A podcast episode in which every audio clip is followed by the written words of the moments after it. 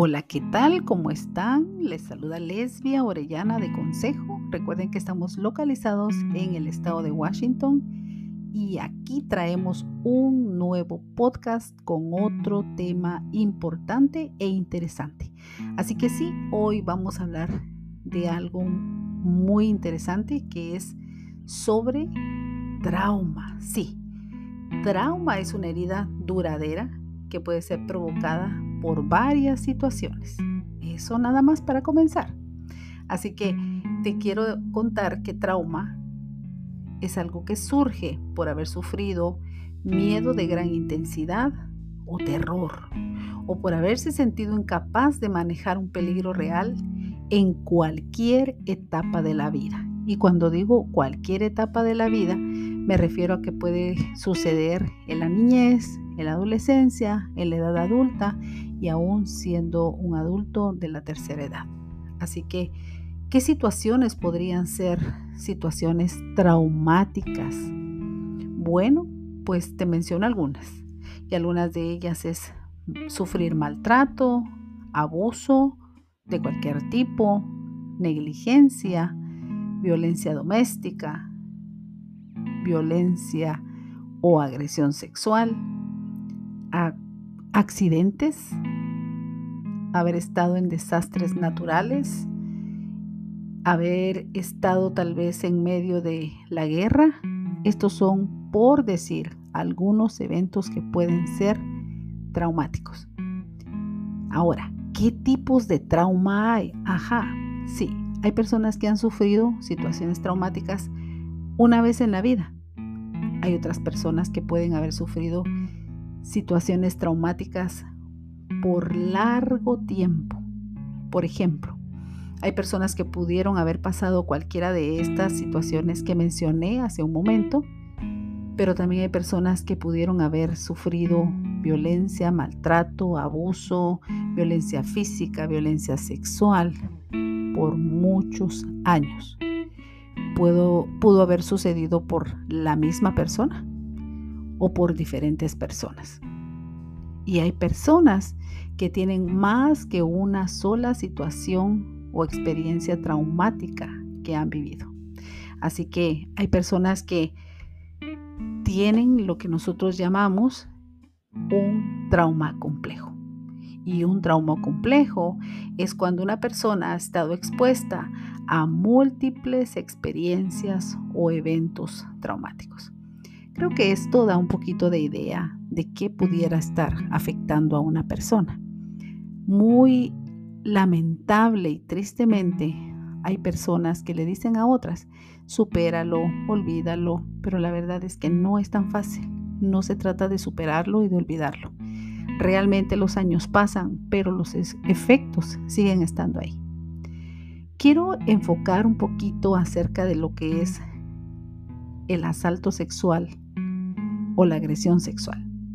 Y muchos tal vez escucharán esta palabra un poco rara o nueva porque no la han escuchado, pero quiero decirte qué quiere decir asalto sexual, que es una experiencia traumática. Es cualquier tipo de contacto, de conducta o de actividad sexual sin el consentimiento de la víctima. Y debemos de tener claridad al saber que el asalto sexual no es cualquier cosa. El asalto sexual es un crimen. Sé que a lo mejor muchas personas están sorprendidas sobre lo que estarán escuchando en este momento, pero te tengo más información acerca de las formas en que puede suceder la violencia sexual. Y esto puede ser el abuso sexual infantil, o sea, el abuso sexual que ocurre a menores de edad, el incesto, que es cuando el abuso sexual ocurre por algún familiar, la violencia sexual que ocurre por la pareja, sí, y muchos cuestionarán esta parte, pero la verdad es que hay personas que están en relaciones abusivas en donde son forzadas a tener intimidad en contra de su propia voluntad. Esto también es violencia sexual. El acoso sexual, esto ocurre no solo en la calle, Hay personas que sufren el acoso sexual incluso en sus lugares de trabajo. Y esto, como repetí, se trata de un crimen y es algo que se debe reportar. Toda persona tiene derecho a trabajar en un lugar libre de acoso sexual. El intento de la violación también es una forma de violencia sexual. Y fíjate que muchas personas han tenido esa experiencia de haber luchado, de haber tenido miedo, de haber tenido terror al imaginar y al estar luchando porque no le violen. Y esto igual, no solamente le sucede a las mujeres, le puede suceder a cualquier persona de cualquier edad. Así que el intento de violación también es parte de lo que es la violencia sexual, la violación. Lamentablemente, entre la comunidad latina se habla de la agresión sexual solamente reconociendo como tal a la violación. Pero la violación no es más que un tema eh, bastante profundo y bastante fuerte que afecta a las personas. Y vuelvo a repetir que le puede pasar a cualquier persona, de cualquier edad, de cualquier género. Y la violación es un término legal que quiere decir penetración a la fuerza, exhibición de los miembros, de los genitales también es un tipo de agresión sexual. Las caricias, los manoseos, porque hay personas que son tocadas inapropiadamente siendo niños o teniendo cualquier otra edad. Eso también es parte de lo que es la violencia sexual la explotación y traficar sexualmente a las personas también es agresión sexual. También compartir imágenes de la persona en su intimidad también es otro tipo de agresión sexual. Ahora, ¿cómo esto afecta? Recuerda que nuestro podcast es acerca de la salud para todos. Entonces, estamos trayendo temas que definitivamente te dan a conocer diferentes situaciones que pueden afectar la salud de las personas. Entonces, si una persona ha sido víctima de cualquier tipo de agresión sexual, definitivamente van a haber efectos en la vida de esa persona. Y uno de los efectos es tener enojo, tener miedo, tristeza, sentir mucha vergüenza, negar que haya pasado, ¿verdad? Porque es algo que le da pena a la víctima, le da vergüenza y prefiere negar que eso pasó. Puede tener confusión, de pronto recuerda algunas cosas, pero no recuerda en su totalidad qué fue lo que sucedió. Puede sentirse ansioso o ansiosa con esa desesperación, con esa angustia de que algo puede llegar a pasar.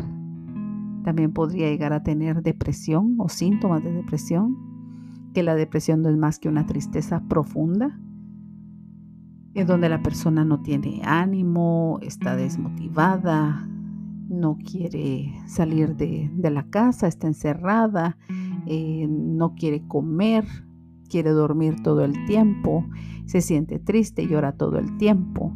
Eh, es, es algo bastante fuerte lo que le pasa a los sobrevivientes de la violencia sexual. También pueden las personas que han pasado por alguna experiencia de abuso sexual o de agresión sexual tener problemas de insomnio, no poder dormir, tener pesadillas constantemente, sentirse culpables, sentirse desesperados, estar irritables, con mucha dificultad para concentrarse. Pensemos en la edad de los niños. Los niños están en la escuela y si un niño está siendo agredido sexualmente, muchas veces si no ha podido dormir, si ha retraído, el niño no se va a poder concentrar, va a tener problemas en la escuela, el niño eh, va a tener pesadillas, eh, se va a querer alejar de todo mundo, eh, definitivamente se va a notar un cambio en su conducta. Y los niños a veces puede que se vuelvan niños más agresivos, violentos o que sean niños que por el contrario ahora cambian y son retraídos y no quieren hablar con nadie. Las víctimas del abuso sexual también experimentan algo que se llaman flashbacks. Y los flashbacks son como de pronto vienen imágenes, una y otra y otra, sobre lo que sucedió. Y esto también hace sentir atormentada a la persona, le hace sentir demasiado abrumado o abrumada. Y la persona también que ha pasado por abuso sexual, también está todo el tiempo en alerta es como algo va a pasar y por eso mismo afecta tanto, sobre todo cuando se son padres, porque empiezan a sentir este miedo y la sobreprotección sobre los hijos. Pero estoy hablando de estos síntomas a nivel emocional, pero también podrían haber ciertas respuestas físicas, como son dolores de cabeza, problemas estomacales, tener mucha fatiga, estar demasiado cansado, sin energía, este, tener aceleración de su ritmo cardíaco. Hay personas que cuando recuerdan lo que pasó, su corazón empieza a latir súper fuerte. Eh, sentirse ansioso, tener otros tipos de dolores físicos. El abuso sexual o la agresión sexual afecta a la persona que lo sufre y cada persona reacciona de manera completamente diferente. Eso lo tenemos que tener muy claro. Aquellas personas que son o han sido víctimas de agresión sexual tratan y se esfuerzan por olvidarlo. Quieren hacer como que esto nunca pasó. Piensan que negarlo es mucho mejor. Creen que el tiempo se va a encargar.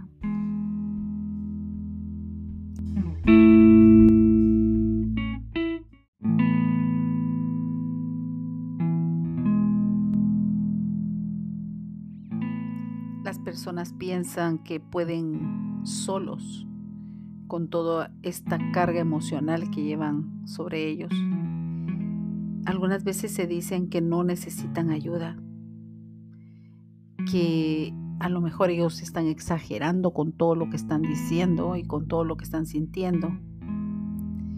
Y en algunos casos, algunas personas normalizan lo que sucede porque es algo que pasa continuamente en la familia.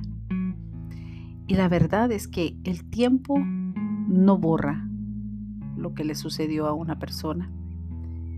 Pero quiero decirte que la recuperación es posible. Hay ayuda disponible y la recuperación no significa que la persona va a olvidarse de lo que pasó.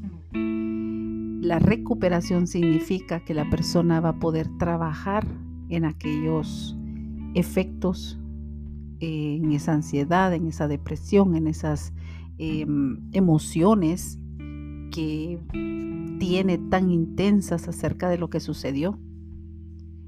Y en un proceso terapéutico,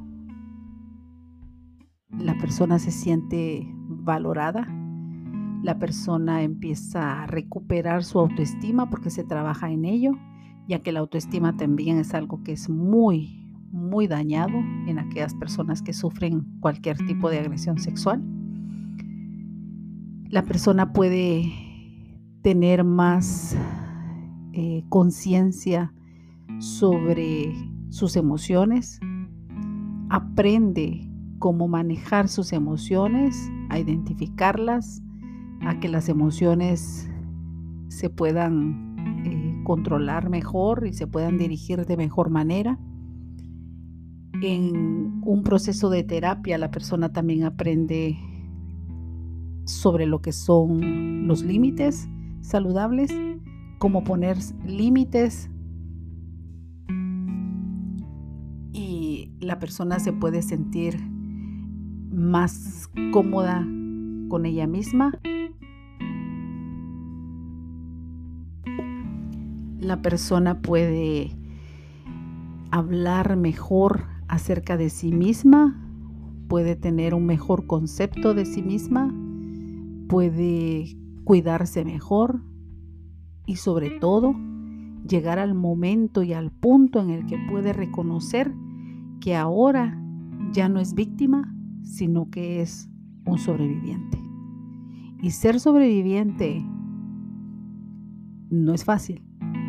Ser sobreviviente es estar consciente de todas estas cosas que fueron afectadas, pero cuando se está en un proceso de terapia, la persona puede trabajar todas las los efectos que sufrió por el abuso y puede recuperarse, puede volver a soñar, puede volver a tener metas, puede volver a tener esa motivación, puede volver a, decir, bueno, yo puedo establecer mis metas de vida y seguir adelante.